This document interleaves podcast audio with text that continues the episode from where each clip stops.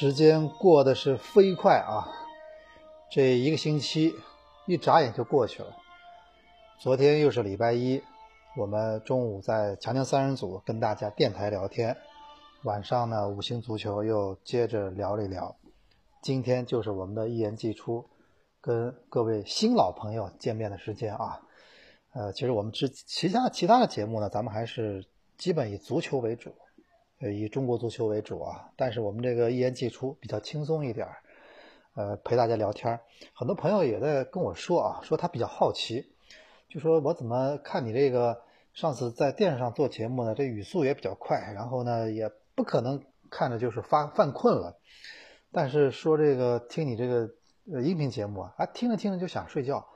这个呢，确实我我也解释不清楚啊，可能我的节奏在这里面节奏，因为一个人对着镜头录嘛，哎不不是对着话筒录啊，不像对着镜头呢还要稍微，呃稍微这个，呃可能我看着真人不大想睡觉，也有可能啊，呃另外呢就说，呃我觉得我我一我自己也也会遇到这个情况，你像我有一个朋友也是，我身边有个朋友，每次我就是开会一开始听他说话的时候，我就有时候就不不管什么点儿啊。当然，有时候也是下午两点钟容易犯困的时候，就就觉得犯困。还有还有呢，就是我那那个咱们说汽车嘛，开车的时候里面有这个导航，这什么导航软件啊？这里面有一种呢，有一次我家小朋友就瞎调着玩，特别喜欢把这声音调来调去。然后有一次调了个什么声音呢？就是麻辣四川话，哎，很奇怪啊，就像就像有什么咒语一样。那麻辣四川话那那语音导航。大概放了不到五分钟，我就在车里面开始打哈欠了。哎，我觉得不对劲，这个开车不能犯困，立刻就换了。所以这这个也解释不清楚啊，属于属于这个比较神秘的，这我也解释不清。但是好事儿嘛，现在能睡觉毕竟是好事儿呀。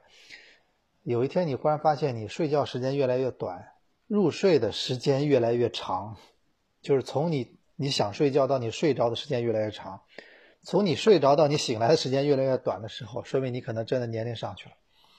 这个啊，咱们这题外话，今天节目呢，言归正传，我们主要想聊三个部分。一个部分呢，想聊聊这个这两天的足球一些热点，跟大家简单的点到为止。还有呢，我今天想聊什么呢？就是因为这两天上个礼拜还是应了很多朋友的这个要求，我在网上把这个关于淮海战役的几部纪录片，有一个是我们前两天中央电视台在。播出过的，呃，六集完整的播给大家了。我发现转的人，包括看的人特别多。还有就是昨天我又有一个朋友给我推荐了，说你可以去看一个，就是凤凰卫视《凤凰大视野》，因为凤凰卫视呢也会放一些纪录片。他之前呢有过辽沈战役那一个，我是完整的看了。淮海战役这个我倒没看。然后他给我推荐后，我昨天晚上从五星足球回来之后，差不多九点半、十点钟到家，啊，九点半，然后我就花了。两个小时，因为那个是一气呵成，两个小时整个把那个看了，的确相当不错，我也立刻推给大家了。就他呢，因为完基本上百分之八十是站在当时国民党军的角度去回忆那场，就是我们说那场呃，真的是大血战啊，大决战，就淮海战役。呃，其实咱们这么说啊，这个，所以今天我想后半部分想跟大家聊聊这个，咱们说战争。战争启示录，我想把它定义为这个名字。为什么？因为我觉得其实这个世界上，这可能经常会有战争。前两天你看美国还打那个伊斯兰国那个头是吧？还把那个头给杀掉了。它其实战争呢，这个世界上大小的经常会有。大型的战争呢，我们二战已经结束很多年，但是大家为什么还是津津乐道呢？因为这个呢，我觉得女女孩子可能关心的事情，可能怎么好看，什么唇膏。怎么样衣服比较好看？孩子怎么样？然后这鞋子怎么样？就关心这些可能我们认为生活化的事情。但男的，每个人心目中还是藏着一些我们不能说远大的一些梦想。他想成为英雄。其实，在某个年代，在很长人类长河的人类的时间长河里，你想成为英雄，很多时候就是通过战争，对不对？你单打独斗，你成不了真正的英雄。你战争往往是什么呢？你千军万马，然后后来你站在了这个胜利者的这个这个最后的这个台阶上，你就是赢家。你去看我们历史上很多英雄，他都是通过战争。所以每个人，如果你有英雄的梦想，你总归会对战争很感兴趣啊。当时那个人怎么会赢的，怎么会输的？这个复盘你有时候会惊心动魄，你知道吧？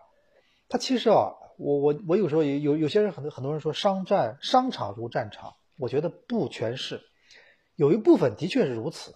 待会儿今天我给大家分析我的战争启示录，这其实对你的生活，对你很多事情都有帮助的，你知道吧？就在这里面，我我给大家讲，我我我会给大家就是讲一些，就是说，比如说啊，粟裕自己对那个淮海战役他的总结，他对于国民党军失败的总结特别有意思，我待会儿给大家讲一讲。可能对你会会有很多启示，还有就是我说这战争，我们说这个，他他跟做生意还不一样。其实做生意挣钱呢，一方面要靠眼光，也是靠魄力，靠的性格的一些克服人性的一些缺点，这我们都知道。但现在做生意，其实啊，听我节目的各位，你们也很清楚，一半要靠关系，对吧？你这个。你你要跟别人去肉搏，所有的靠你的眼光，靠你的那些东西去搏，也是一个一个一个选择。但是很多时候，你只要可能这有关系，有一些东西别人没有的关系，那可能他就会能把它变变成你的你的资源，你的你的钱，对不对？啊，所以这个我们也不否认嘛，在中国，对吧？眼光是一方面，还有这个也是一方面，对吧？你的资源，你先天来的这些东西，对吧？但是我觉得。战争它更加，它更加残酷一点，它更加瞬息万变，它那一刻对人的所有东西考验更加极端，对吧？就别说打仗了，以前我刚大学毕业的时候，我每天晚上跟我的一些哥们组团去打游戏。我们单位当时刚装了呃报社装了联网电脑，我们终于不用去网吧了，我们在那个联网电脑，哎呦太太刺太刺激了。呃，那八个人打那个联网游戏，你你去看啊，那游戏每次结果的时候，那个人平时什么性格，在游戏里面就什么性格，打仗不也一样吗？这种时候人是本性，你已经这种时候就是拼的是你的本性，你的性格中的隐藏的部分全部会显现出来，跟足球是一样的。所以我我跟你说，我为什么男为什么男人为什么喜欢看足球？为什么看球看比赛刺激？就这种时候你就看那个他人的这种人性。在关键时候，极限挑战、极限状态下，人的这很多性格的这种柔软或者坚硬的部分，怎么去最后让帮助他拿到拿到胜利，对吧？啊，所以今天咱们两部分跟大家分开谈啊。首先，足球的热点，我们都知道，中超联赛现在有了新的悬念了，这个夺冠，恒大这轮的啊，现在这个还这个狗血剧还在上演，就是我们看到了这个比赛后卡纳瓦罗的事情。学习班学习班的事情，现在有各种说法啊。今天我们看到意大利媒体已经掺和进来了，因为这个事情当时中国足球国际化的一个不好在哪里？就是你有你好事儿，欧洲也知道；不好的事儿，立刻欧洲足球圈也变成新闻，因为你这些人在欧洲足球圈也是明星人物，里皮、这贝尼特斯、卡纳瓦罗，对吧？卡纳瓦罗好了，这个事儿。立刻，人家现在有翻译软件，老外一翻译，哎呦，这个意思啊，什么学习班，而中国的冠军，哦，这个，其实这个事情啊，恒大负一定责任。你中国足球的形象，你说以前很多人说以前的申花就是朱老板的时候，不好意思啊，以前可能有些时候付钱付付的不利索，很多人说当时给中国足球在欧洲形象没有帮忙啊，中国足球就是欠钱。但是现在这个一样的，人家会觉得你看你瞎搞，对吧？刚刚给你给给你个世俱杯。国际足联在上海开会，决定把世俱杯给你，然后你就你就来这么一出，对不对？所以做任何事情你要想清楚，冲动的时候，你做任何事情你要想清楚。这个，我我昨天看了一下啊，我的微博下面评论，以前如果聊到恒大的事情的话，恒大的球迷是会站出来替恒大说话的，对不对？这个很正常。但是你看昨天这个事儿。尽管很多球迷，恒大球迷其实是赞同卡纳瓦罗下课的，他们想拿冠军嘛。但是你看这个事儿上，他们他们有跟你去杠吗？没有吧？为什么没杠？他们也觉得哦，这个不能这么干，对吧？然后现在你看，意大利媒体今天来了，说这个他的团教练团队要要要跟你打官司，对吧？要跟你打官司，说那个你政治没有证，他是一个没有证的教练，我们要听命于他或者怎么怎么。凭什么？很多事情就来了，对吧？啊，所以我觉得啊，这个咱们还是足球还是要要要要，因为以前恒大一直还做的不错，许老板一直以前做的不错，比如不进更衣室，对吧？不干涉球队，然后做了很多，否否则不可能拿那么多冠军，还拿到亚冠冠军。但是呢，就是人在顺境的时候啊，我觉得顺境的时候呢，呃，有时候不一定考验人。恒大以前顺境的时候做什么都是对的，因为顺境的时候嘛。你你人你人会人也会春风得意，做很多事情，因为结果倒过来会证明你是对的。就算你可能不对，但是结果好了好了，大家因为认结果嘛，足球还是认结果的。逆境的时候就不对了。但河南恒大以前也没有遇到这么多不顺，现在遇到不顺后啊，他也开始瞎折腾。老板毕竟也是人嘛，他也开始有时候来一些冲动的决定。所以说到这个啊，我想到待会儿我会仔细谈。就是我在研究淮海战役这个，就是这个，呃，粟裕啊，怎怎么把咱们当时的粟裕、人民解放军、华野和中野，其实在装备、人数都不如国民党军的情况下，怎么后来把这几个几乎全歼？杜聿明集团、邱清泉这些，这个廖那个黄维、黄伯韬、黄百韬全歼，靠的什么？其实我仔细研究了，就是杜聿明。杜聿明是我们的一代名将，在抗战的时候，但是我看了很多我们后来对他的分析，其实我觉得客观的，就是杜聿明以前打的很多仗了，他其实是打的是就是我们说的顺境仗，就是他在远征军的时候，装备所有东西都给你，呃，补给都很都给你提供到所有到位，然后你去打，然后真的你说我们这些啊，你说粟裕这些我们这些当时解放军的将领。他们比国民党的将领最大的好处是什么呢？他们经历过极其就是困难的时候。当时你看那个什么长征、反围剿，然后各种以就是他们就是已经生存这方面，他们要比国民党的很多将领，他们我觉得生存能力更强，对吧？虽然虽然国民党的很多将领经过了日军的考验，但毕竟我觉得这还是不一样的，还是有区别，对不对？所以你，所以很多时候就是这样，人在逆境的时候特别能看出一个人的这种苦仗、艰难的时候人是什么情况，对不对？然后呢，呃，咱们说这个恒大这个啊，反正我觉得这个事儿还没完，我们会继续关注，看会会会会接下去会是怎么个结果。另外呢，这个礼拜有足协杯比赛，昨晚上五星足球还碰到这个王永珀，碰到彭新烈，跟他们聊聊一聊。我觉得这个我们其实想法一样的，我觉得。我的观点，他们也都赞同，就是这种两回合的比赛，尤其先客后主，客场进球非常重要。就是你一定要带着客场进球回来。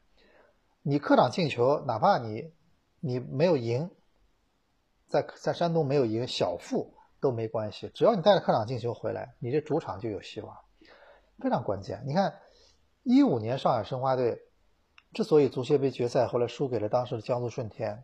在客就主要是因为在客场的时候没有一个进球，在南京那场没有进球啊。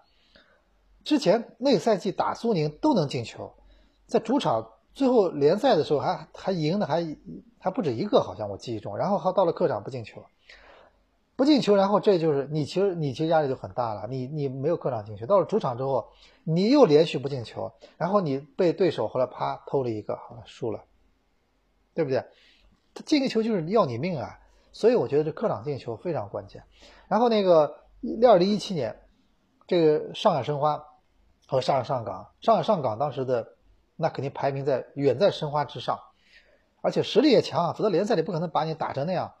但是上海上港一拖大，好了，客场的时候在虹口没有一个进球，而且零比一输了，输倒没什么。如果那场球输了一比二，哎，没关系。但是就是当时。呃，那个一比二也就反正那场球关键是没有进球，如果有进球的话，可能主场就会好点。好了，没有客场进球，好了，又输了个零比一。回到主场之后，这就踢的时候就不是自己的足球了，包括压力是什么都不一样了。好了，后来就上海申花拿到了冠军，所以我觉得这客场进球是是很关键的啊。看看这礼拜上海申花队周末能不能有客场进球，谁来进球啊？这两个问题很关键啊。这四个外援怎么摆？呃，本来我们以为找到答案，现在看来又有点迷茫了啊！看看最后教练会做什么决定，这个非常关键，这会影响到结果。另外，我想说什么呢？就是说这个，我觉得想说一个热点啊，就是昨天我在，昨天，呃，我在那个什么，嗯，昨天我在那个什么，我回回个微信啊，好了，已经好了，我看一下，我给大家昨天，昨天我在做节目前呢，我倒没注意这个比赛，就昨天中午在电台之前呢，就是说，呃，我们不是最近在关注中超，关注一些比赛，但是最近有个 U 十七的世界杯。就这个，因为这种 U 系列的世界杯跟中国足球已经很久没有关系了吧？你已经去不了了，大家呃都好了，又习惯性的，不管是 U 十几都去不了了嘛。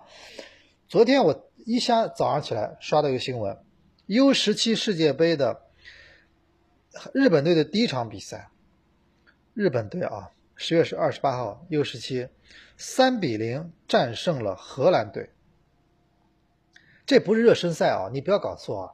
中国现在国庆什么熊猫杯的什么，这来的什么队我们不知道，但是我就告诉你，是这个 U 十七的世界杯去的一定是这个年龄段差不多最好的球员，你不用问了，这是最高水平的比赛，三比零赢了荷兰队，而且荷兰队你要知道什么呢？荷兰队是去年 U 十七欧青赛的冠军啊，这什么感觉你知道吧？哎，所以所以你你不觉得这个让吓你一跳吗？对吧？哎。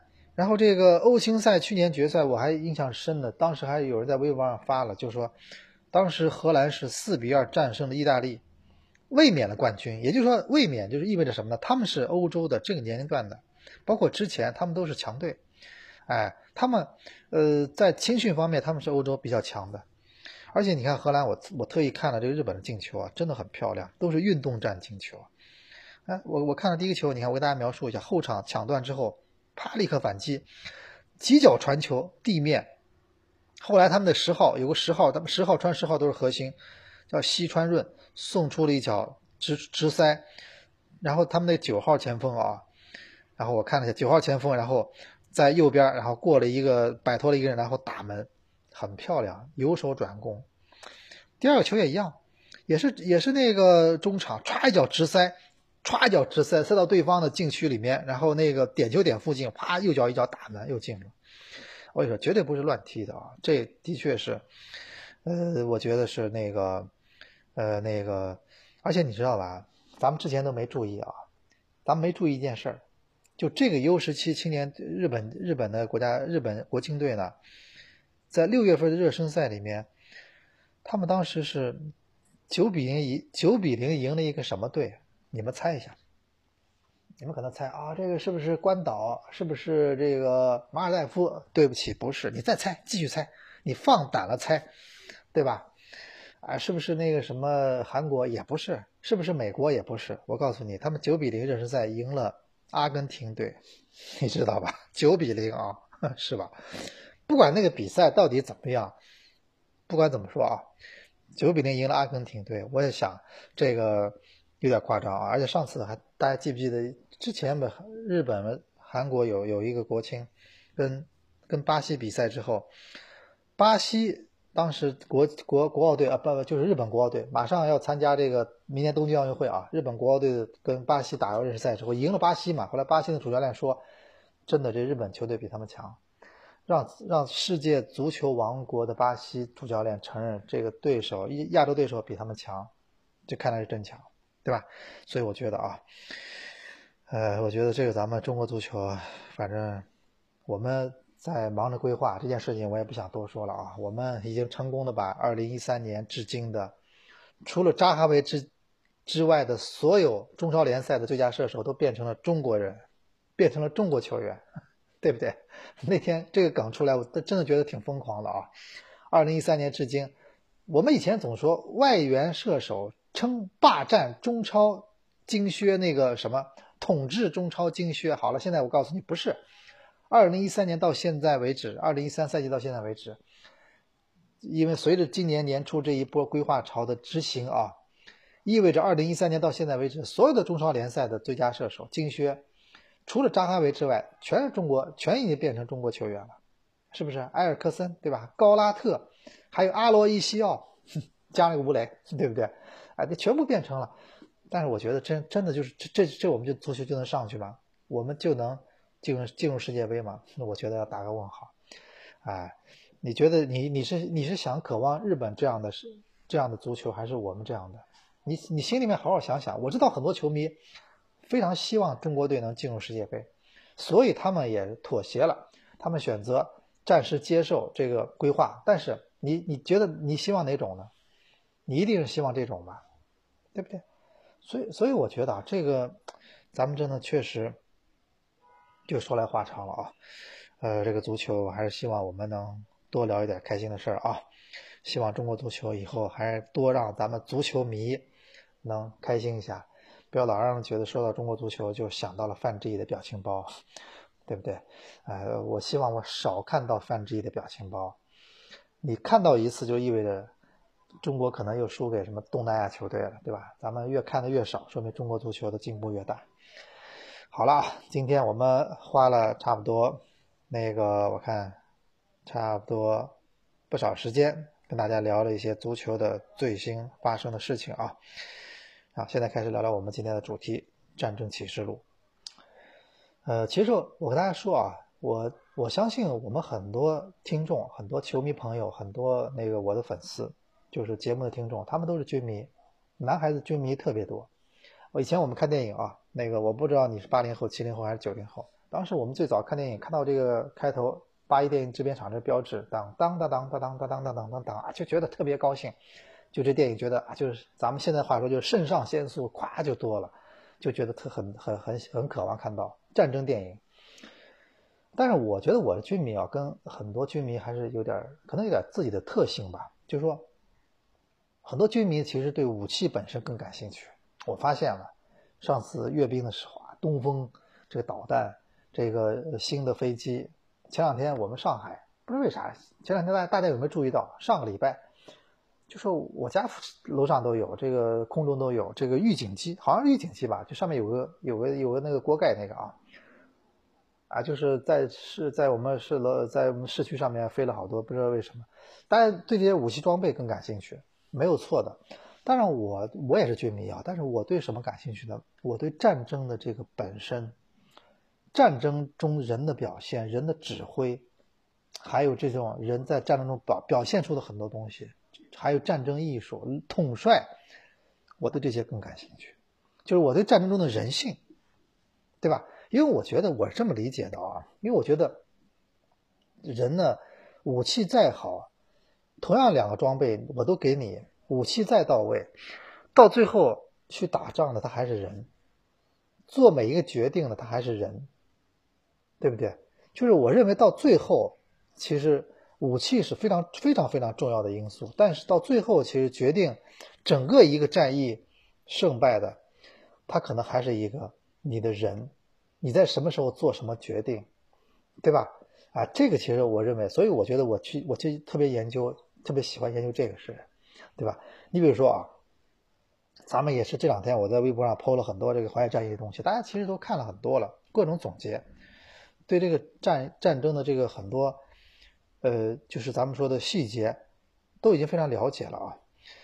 但是我就昨天看到一个什么东西，跟大家分享一下呢？就是说我看到一个，就是说我们的应该是粟裕将军啊，粟裕，我觉得是淮海战役的那个我军的实际指挥者，而且是我觉得粟裕的这军事生涯啊最经典的这个这个我们不能说作品吧。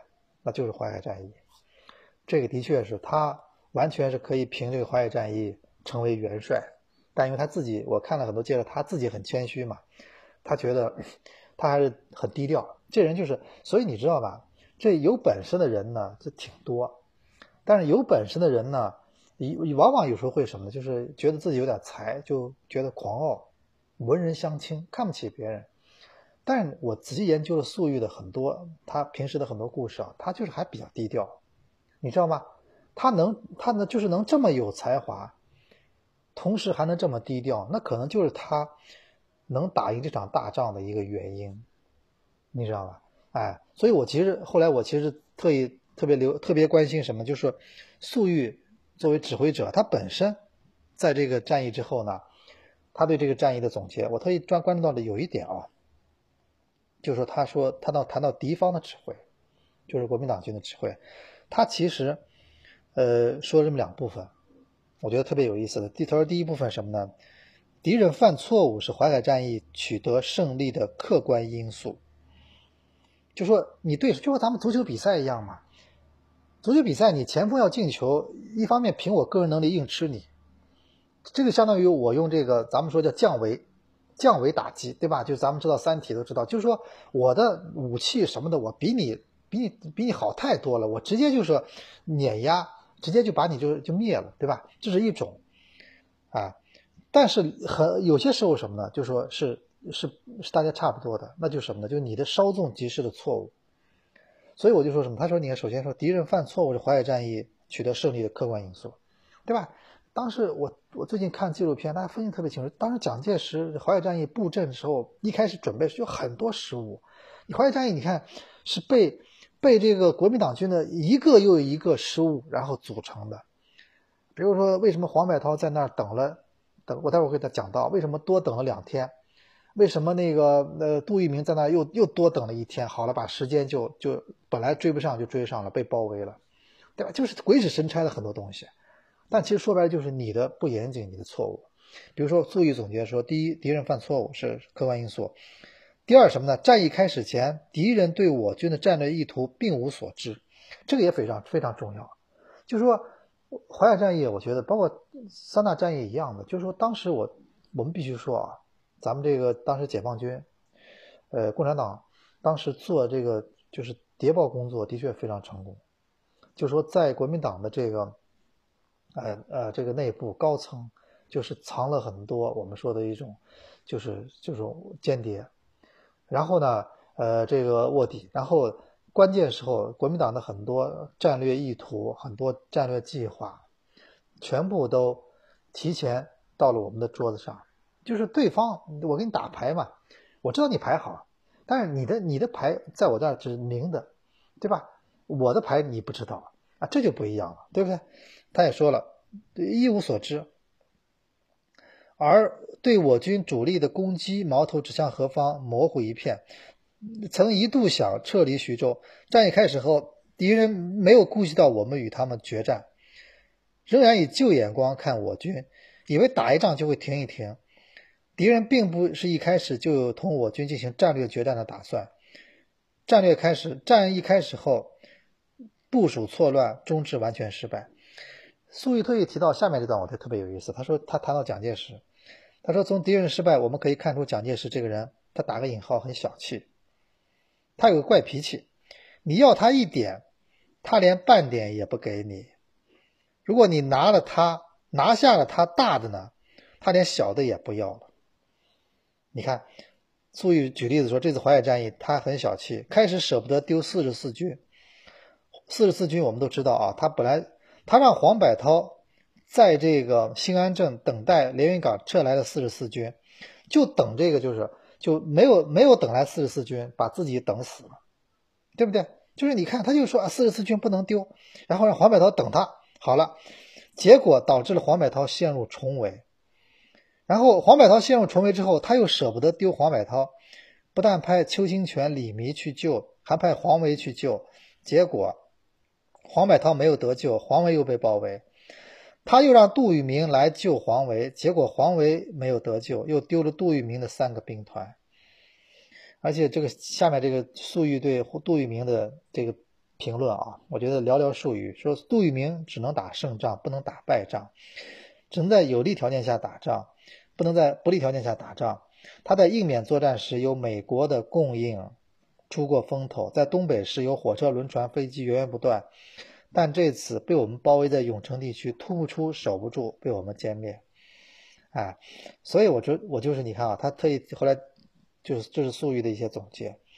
哎，所以我就我就看了，就这个的确是你看蒋介石的性格。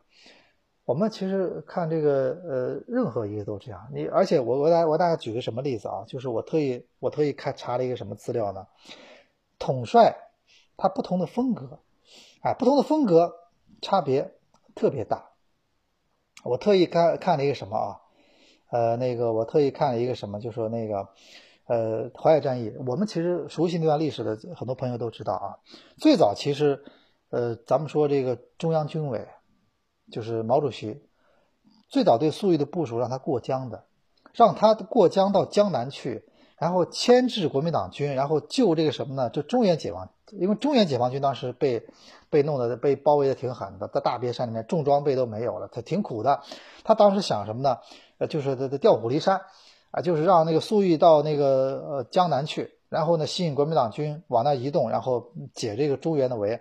结果粟裕啊，就特意飞到西呃，应该是西北西柏坡去啊，就面见毛主席，就跟他特意建议说，我建议说，我不我不过江，我我我，他当时就是在打完济南之后，不是就之前他就觉得豫东战役之后，他就觉得我要，我我我我现在不适合过江，等于是你就是提出反对意见了嘛？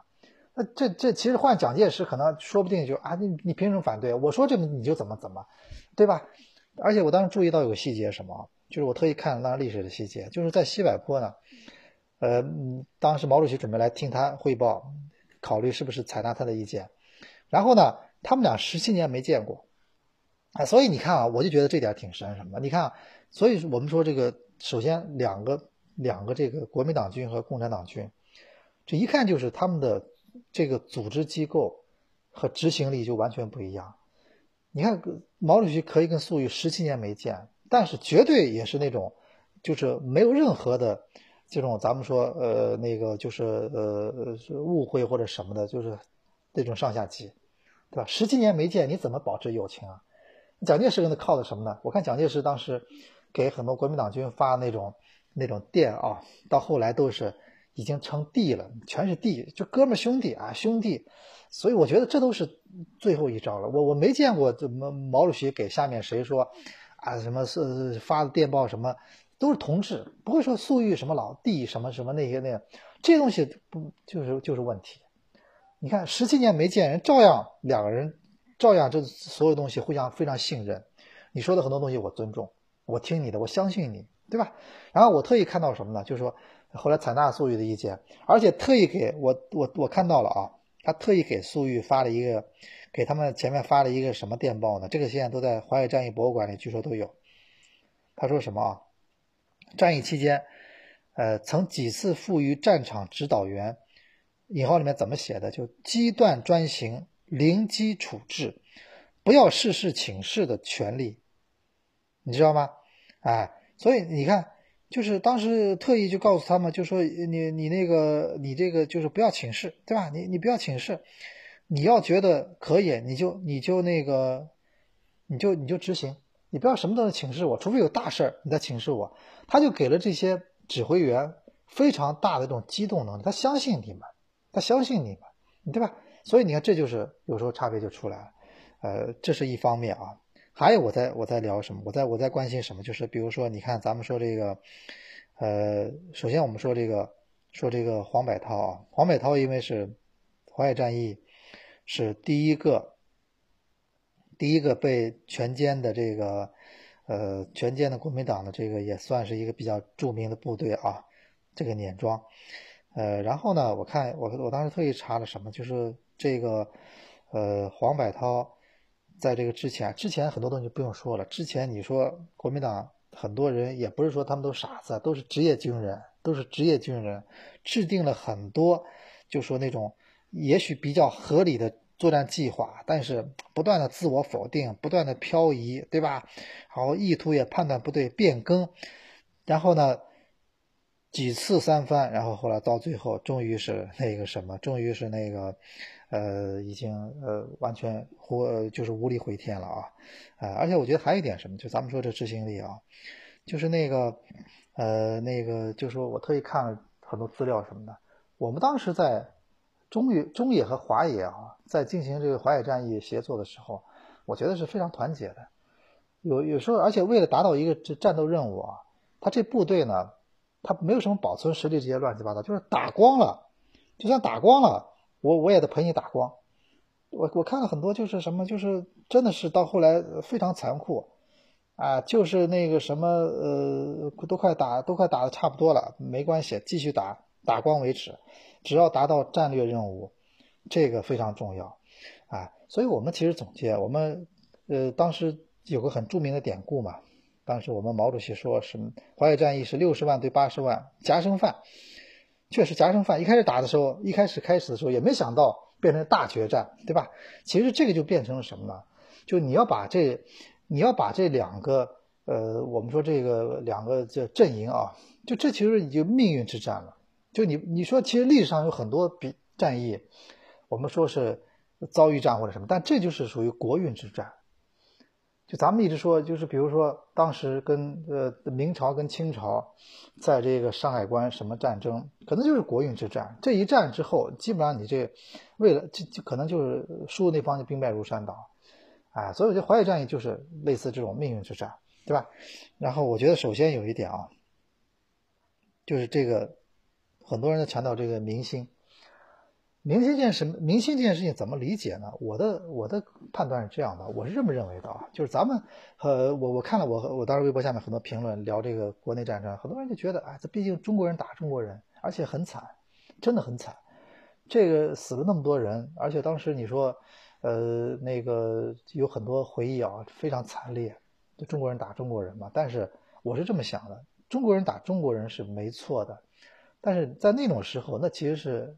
两个阶级，阶级之间的一种一种剧烈冲突，对吧？你要回到那个时候，你要了解一下当时的中国。所以我们一直说，一个国家啊，它不能这贫富分化太厉害，对不对？我当时我当时相信，你看当时我们看了很多记录，国民党军当时撤离徐州的时候，很多人也跟着他们走。我相信肯定是很多比较有钱的或者什么人，这可能就是国民党军当时的一个他的一个背后的一个就是一个一个阶层。嗯，大家明白吗？就是因为啊，大家都知道当时啊，这个我们就解放军来了，这个要土改，呃，是很多地主要变成一下变成什么都没了，他就他总会很焦虑啊，怎么办？那我们就好了，我们就支持国民党军，让他能挡住共产党，对吧？那所以你看这就形成了吧？这两个部队后面的这呃这个这个阵营，但是问题在哪？你要想这你要你要想清楚，谁占大多数？如果一个国家。这种农民或者更更苦的人、更穷的人占大多数的话，那你其实变成了少数。你你看你有多少人支持你，对不对？所以我看了粟裕总结的淮海战役，他一直提到就是什么呢？就是包括很多国民党的俘虏也说，说他们被俘虏之后，他们吃的粮食发现是山东山东老百姓从山东推着车推过来的高粱窝头，扔扔到地上，嘣弹起来。就你要说这两个两个部队当时的这个。这个说实话，这个装备什么的不能比的。我们当时看了很多记录嘛，咱们当时呃缴获了一个，就是就是杜聿明集团的这个后后勤部队之后啊，很多这美国美国的那种补给吃的，他们说那牛奶铁罐子里面牛奶，他们解放军当时喝了啊，全全全吐了，没喝过牛奶嘛？那这当时那么苦，怎么喝过牛奶？都是些农民的孩子，喝过牛奶吗？没喝过，好东西。多好的东西啊，对吧？啊，这不是多多有营养的东西。当时不懂啊，喝了后吐，对不对？啪吐出来，说这什么东西？但是你要知道什么？这就是装备的差别。我们当时，我看了当时国民党军一个军官的俘虏，说他被俘了后，那共产党那那士兵扶着他走，他饿的不行了，给他拿一个窝窝头，说我们山东拿过来的。他他比喻一下，扔到地上嘣儿能弹起来，多硬啊！后来拿开水泡着给他吃了。但是你知道什么？就是咱们当时的补给就是这小轮车，几百万人推着。为什么他们愿意推？很多人说了，他们被逼的。我跟你说，被逼的就是干不成。你记住一点，被逼的事儿到最后都干不成，干不长，干不成。为什么人家愿意？你想想看，本来你你当时把那个很多中国的现实就是很多底层的人已经压榨的不行了，很很苦的。你想想看，我们看当时记录说很多。呃，淮海战役打完之后，他们收尸的时候分不清楚，为什么呢？衣服都被扒了。当时很多当当地的很多农民很穷呀，没衣服。你们经历过那个那个最穷的时候吗？据说最穷的时候，谁家这家里面五六个人，谁出门谁穿衣服，就平时都光着的，就那就那么苦，对吧？一旦我就这不管怎么说，部队上有衣服，哪怕死人的衣服，扒扒来，然后穿在身上，好了，后来分不清楚了。然后问题什么呢？你就知道当时什么个状况了。一下说给你给你地，可以让你自己种，不用再跟呃农地主种地，那他对他们来说，那简直就是，真的是那那那你想想看，他肯定愿意送，比如三个孩子好了，送一个去打仗，他就知道这是我要付出的代价，对不对？我要付出的代价，所以我觉得就是大家愿意，所以我觉得到后来就变成了什么呢？就是两个阶层之间的一种火拼，对吧？那后来占人数更多那一方面，他最后取得了胜利，那就其实其实就这么简单。所以我觉得任何一个国家，你要警惕这个贫富分化，它到一定程度啊，他自己会想办法去平衡的。这平衡的方式可能是通过和风细雨，通过那种咱们说不流血的方式，也可能就是通过战争，通过流血的方式。人不能，你所以我一直说，人不能，你把不能把人逼急，你得给人留活路。你的没活路的话，他什么都来了，对吧？所以我们说这个啊，咱们说到这个淮海淮海战役这点，我们必须提到，就是明星。第二个什么？就情报啊，情报，我觉得这个，呃，刚才其实说了，叫郭汝郭汝怀是吧？啊，这这个是念槐树的槐，木头边旁，郭汝怀。然后他其实，我我我我看那个杜聿明的很多回忆录也提到了。杜聿明当时跟蒋介石说很多军事计划的时候，他都开会时候都不说的，因为因为杜聿明总觉得蒋介石身边有内鬼，你知道吧？他觉得有内鬼，什么这么高层地方有内鬼，但是他也不能说什么，所以他经常是说一些重大事情，他跟蒋介石悄悄在小屋里面，他告他告诉你我的计划，我的想法，对吧？哎，然后你看，就是所以，呃，咱们当时反倒我们这边。我们解放军要干什么？很多国民党都不知道，他都不知道，他不是很清楚的知道，对不对？所以我们说个题外话啊，咱们说，咱们说为什么我们建国之后我们这么能打？为什么到了这个朝鲜战争，我们虽然也很勇敢，我们确实很勇敢，朝鲜打的真的非常勇敢，但是为什么最后呢没有说？呃，我们当时我知道，呃，当时咱们这个派出的志愿军一直有一个理想，就是想在朝鲜就全歼那么一两个美国的师或者什么的，联合国军的师或者什么，后来没做到，为什么呢？那就是因为首先情报战，情报战我们没有以前那种优势了。第二个什么呢？我们在朝鲜作战，补给这是很大的问题，对吧？补给。第三个就是什么啊？就是我是一直说这个事，就是说，呃，你你说当时的确国民党军的装备的确比比比解放军好，真的好，他们也也会打仗，他们都职业军人，他们当时很多咱们解放军回忆起来说，他们真的，尤其黄美涛的很多部队，他们很会打，在那个呃很多战术方面，他们确实非常会打，会打，你知道吧？啊，然后会打，呃，虽然当时很多人也一开始也觉得，哎呀，这中国人打中国人，但是后来打红眼了，其实就。后来不是采访了吗？说为什么还要打？哎呀，那你不打我，你我不打你，你要打死我的，对吧？这就是人变成本能了嘛。后来也其实也都红眼了。我想说什么？就是说，国民党军当时问题是什么？就是你装备虽然好，但你你没有好到那种可以可以真的碾压对手的地步啊。这个就是问题来了，你懂我意思吧？就咱们一直说球队啊，我的实力比你强，但是我没有强到什么呢？就是我可以完全把你就说一个一个一对你三个这种，那我那你那你这比赛就还是有还是有悬念，还是要还是你怎么踢非常重要，打仗是一样的，对吧？那国民党军首先一点啊，他装备是好，他有汽车有大炮，很多装备不错，但是问题是什么呢？他的空中支援，他很多东西还是比较有限。但是在朝鲜战争的时候，我们就是遇到了美国这种这种空中打击啊，就是已经让你觉得很绝望的状态了。很多我看到朝鲜战争的回忆录，就是他会为了一个一呃两挺机枪一个小阵地，他派个飞机过来，而且他就会会掩护到什么呢？他比如说，你觉得他呃扔两个炸弹象征性的就过去了？不是，我炸到就说我反复就是投弹量已经超过了很多，就是一种科学的一种一种一种计算了，对吧？他绝对是不计成本。当时我相信在朝鲜的志愿军。其实最怕的，真的还不是美国的什么什么陆战部队，他就怕的空军。他第一次知道了，哦，空军可以这样，就这么制空权可以这么样让人恐。而且当时为什么，咱们这么说，为什么当时我们的补给跟不上去？那还是因为美国的空军啊，对吧？美国当时空军这个，这个，他这个他，如果我我这么跟你说，如果淮海战役的时候，我认为啊，淮海战役的时候，如果这个。这个咱们说这个呃国民党军的空军能有这么大的优势的话，其实我们也不好打，也不好打，真的。你你现在每天对着对着我军的进攻阵地就是炸弹、燃烧弹各种扔，你说你怎么办？你你你你说你有些地方你你坑道你可以躲过炮弹，你这个能你怎么躲过去？没那么简单。所以我觉得啊，这点是非常重要，就是你你所说的装备精良，你还没有到那种能把对方完全碾压的地步。这也是一个我觉得到后来也是一个很重要的原因，对吧？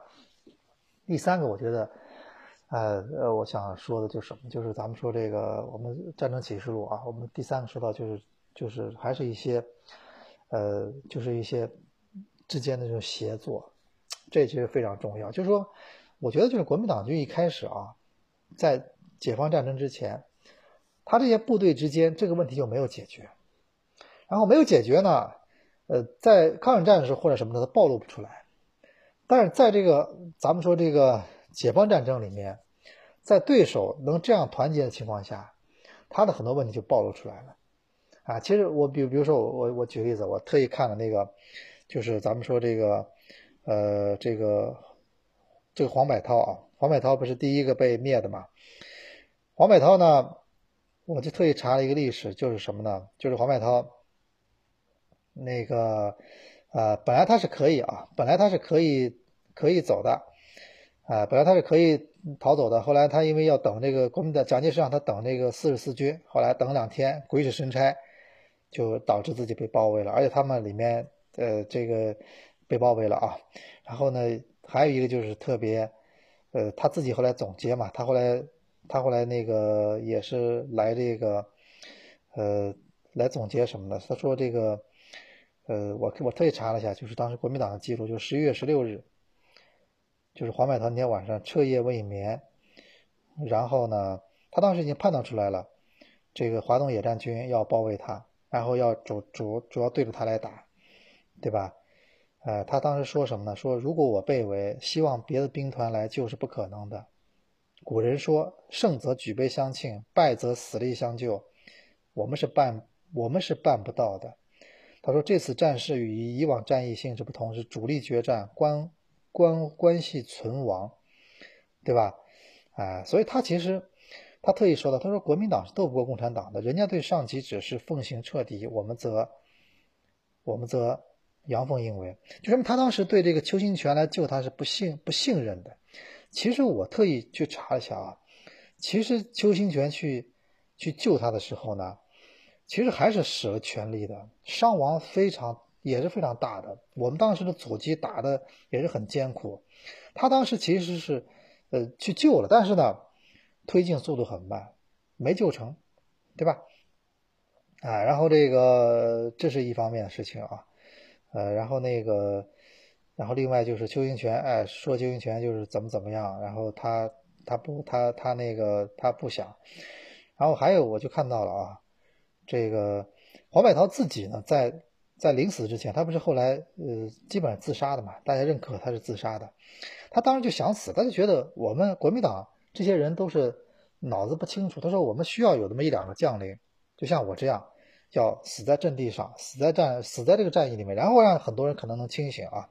他当时其实自己总结了有，就是在即将全军覆没，他总结了三个，我特意查到，就是他有三个不解。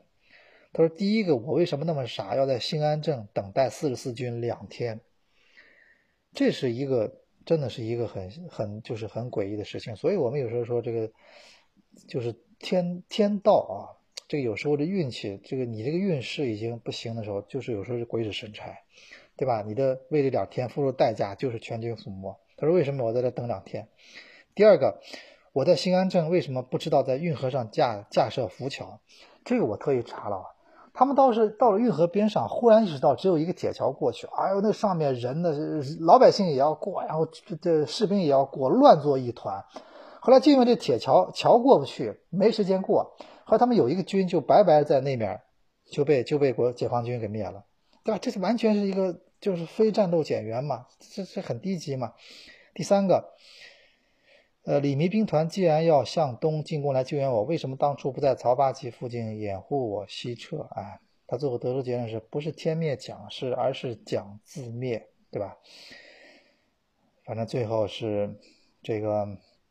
当然，现在黄百韬的墓呢是在南京，我们都知道啊，是这个在南京啊，这个后来他的蒋介石悄悄派人去战场把他的尸体找出来，然后运了回去。这个也是一个大家都知道一个故事啊，给他的一个青天白日勋章。黄百韬不管怎么说呢，战死在战场的一个将军啊，还是咱们说还是还是值得尊重的。呃，另外就说有另外一个战死在淮海战淮海战役战场的谁呢？邱清泉。啊，邱清泉基本上主流的历史学家还是认为他是。他是他是被这个被这个机枪扫射的，因为他后来尸体找到的时候，他跟黄百韬不一样，他是当时呃就觉得找不到了，后来就开始呃分析，最后在在已经埋好的尸体里面又把它挖出来，后来确认这个人是邱清泉，后来看到身上有一个弹孔，觉得是机枪机枪扫射了啊，邱清泉，邱清泉其实他倒是呃曾经杜聿明还想过，就说咱们说就是投降了算了，但是邱清泉呢？陈毅给他写了封信送过去啊，直接放了火也烧了，然后后来又写封信，后来又烧了，对吧？我们也不想打，你说打仗这个东西一打，毕竟要死那么多人，大家都要死，都是中国人，何必呢？对不对？啊，所以这个，但是他就是，这他们说叫他叫疯子，我是研究他的性格了啊，他属于那种好，就是咱们一直说，我一直说什么，所以我们一直观察身边的人，我们说这个战争就是人的性格体现。对吧？蒋介石的性格，粟裕分析的很清楚了，在这种时候又犹豫，还又又又纠结，各种纠结，然后呢，好了，后来导致全盘皆输，呃，然后那个又又不信任，对吧？呃，不信任手下，然后就就就这个情况。然后其实邱清泉，我们看到他，一方面呢，越是性格的张狂的人，你注意看，生活中也是这样，他到逆境的时候，他心理素质越差。就是我一直觉得，一个脾气。越是平时闷声不响的人，这种人可能他的他的这个什么，他的这个抗压能力，他的面对逆境的能力，他从逆境里走出来能力，他比你强。越是那种什么看了平时啊特别这个意气风发、特别骄傲的人，他越是遇到逆境，他越容易崩溃。脾气越差的人，其实心理承受能力越差。你就记住这句话，一般是没错的。你平时不注意去观察，对吧？我看了那个当时很多他的将领的回忆录。说这个邱清泉到最后，觉得自己已经没希望了，然后就也也也就不去干嘛了，就是在屋里面，就是好像我看就是，啊，就是那个，好像就是喝酒，然后呃，好像就是喝酒，然后把那个兵团部京剧团的女演员找来唱这个京剧，然后说我已经四十六岁了，看也看够了，玩也玩够了，什么都享受过，就是死也值得了。然后对吧？然后那个好像已经就是比较颓废的感觉啊，所以我觉得这就是人的性格。他们说发展到最严重的时候呢，他把自己灌醉了，蒙在被子里躺睡在床上不闻不问，对吧？哎，参谋长向他请示办法，他大声说就让他崩溃好了，没有什么，你看这个完全就是。这肯定是回忆录，我觉得有夸张的成分，但是毕竟里面有一些可信的成分。就在人在这种时候，性格全部啊，我觉得全部会这个会会体现出来。然后呢，其实你说啊，这个咱们说战争，其实首先我觉得是那个呃，是这个这个考验这个脑子啊。我特意看了粟裕当时的回忆，粟裕其实在这个我们说的在这个淮海战役。期间啊，他真的是，据说好像七天七夜没怎么睡觉，导致了后来这个好像是美尼尔氏综合症都犯了，头疼，对吧？他的秘书，我看他的机要秘书后来回忆的时候说，这个他这个到后来就说那个旁边头发啊一一碰头就特别疼，对吧？然后这个。一碰头就特别疼，然后头发一碰就疼，然后只能把头靠着这个墙冰的地方，然后不断那个。然后听说啊，我我看历史上说那个淮海战役后来呃就是结束了之后要去开会怎么样，他都说我开不动了，我这个这个头疼的不行了啊，这个也是啊。当然后来我们看到这个我我后来未经证实的说粟裕死了之后呢，这个他的骨灰里面大家。发现他其实脑袋里面有几块弹片，很早时候可能是留的弹片啊，可能是也是有一定关系。但不管怎么说，我觉得我觉得粟裕从这个开始战争到后来，他这个对所有的指挥，这个是比较经典的啊，这可以进入教科书，啊，所以我是觉得这个就是战争启示录，大概简单简单这么这么聊情报战，你看情报战啊，咱们说的情报战，情报战其实在现代战争过去都非常重要，我们说这个。呃，咱们说这个，呃，我给大家说个什么事情，就是，呃，今天这期节目聊的比较长，很快结束了啊。就是最近十一月份，我很期待一部电影，就是我们说这个中途岛。中途岛呢，这个其实美国呢，这个这个下次等中途岛电影演的时候，我再给大家讲详细讲。这个我为什么对这种战力研究的比较仔细？就这种战力就是属于那种我们说的以少胜多，就觉得特别过瘾。完全你的智慧、你的勇气在那种时候起了作用。其实美国首先情报战就非常正确。大大家看过那个老版的《正出这中岛》，应该记得啊。就他们当时在美国的在在截获的日军的电报里，发现有一个词儿反复出现，有一个词儿，就有一个词儿，他们就是在里面反复出现。他们分析可能这可能可能就是日军下一阶段的航空母舰的一个集结地点。他们就分析这可能是一个他们的一个重点地点。然后他们故意抛了个诱饵，他们就说那个什么，呃，发了一个电报，没就说中途岛的这个什么海水净化器坏了，然后你知道吧？然后啪一下，美国那边这个词儿，这个叫什么？这个日本电报里面这个词儿又出现了，他们就证实了，啊，这个他们说的这个地方就是中途岛，然后还特别相信。你看那预告片里面说了什么呢？华盛顿分析说，日日军下一个目标不是中不是中途岛。但是情报人员坚持认为就是中途岛，对吧？这情报战有时候我觉得非常重要啊。呃，其实这个战争一聊开就是我觉得就是话题太大了，这就不知道聊到什么时候去了啊。今天呢已经不知不觉这么长时间，快一个小时了，我们就可以呃暂时刹车了啊，暂时刹车了。以后有机会再跟大家分享。我觉得这个话题还是在联赛，反正现在间歇期嘛，现在联赛暂时停了，我觉得。更多的时间，我们肯定会大家聊聊这个，呃，足球相关的，呃，一些其他的事情，大家感兴趣的啊。那么，这就是这期一言既出的全部内容。咱们下礼拜再见。